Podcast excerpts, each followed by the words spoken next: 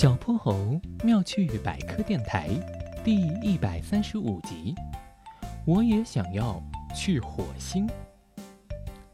到达火星的小泼猴第一时间就打通了哼哼猪的视频电话。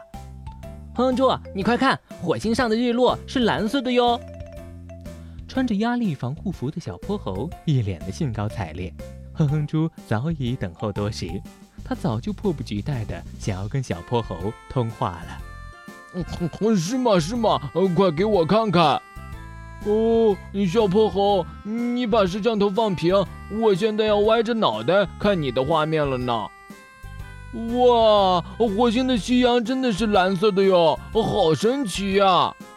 对啊，对啊，接下来我们还要去参观水手大峡谷，攀登奥林帕斯山，游览盖尔撞击坑，把火星的各个知名景点都逛上一遍。哦，对了。我们还被邀请参观建设中的火星室内花园。小泼猴越说越兴奋，声音叽里呱啦越来越大，而哼哼猪呢，慢慢的没有了一点声音。喂，哼哼猪，你怎么不说话了？哼哼猪的声音听上去有点哭哭啼啼的。嗯，小泼猴，我也想去火星，我也想去火星。哼哼。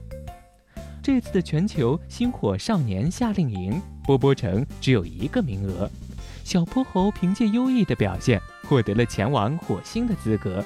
哼哼猪很为自己的好朋友感觉高兴，但看到好朋友的身边没有自己，他又觉得有点难过了。小泼猴连忙安慰了哼哼猪一番，哼哼猪才慢慢停下了落泪。到了晚上的时候，哼哼猪的视频电话里。叮的一声，传来一条消息。哼哼猪拿起来一看，哎呀，是小泼猴发来的一段视频。喂，哼哼猪，你快看，我拍了火星的月亮给你，你有没有看到？火星上有两个月亮呢。没错，火星上是两个月亮。亲爱的哼哼猪，我很想念你，我们一定会在火星再见的。亲爱的小泼猴，我也很想念你，我一定会登上火星。我们一定会在火星再见的，哼哼。哼哼猪的眼睛里涌出了泪花，一对大耳朵又开心的扑闪扑闪。他真想马上就飞去火星呢。小泼猴妙趣百科，一天一个小知识。小朋友们，欢迎大家把心中的大问题、小问题在评论区告诉小泼猴。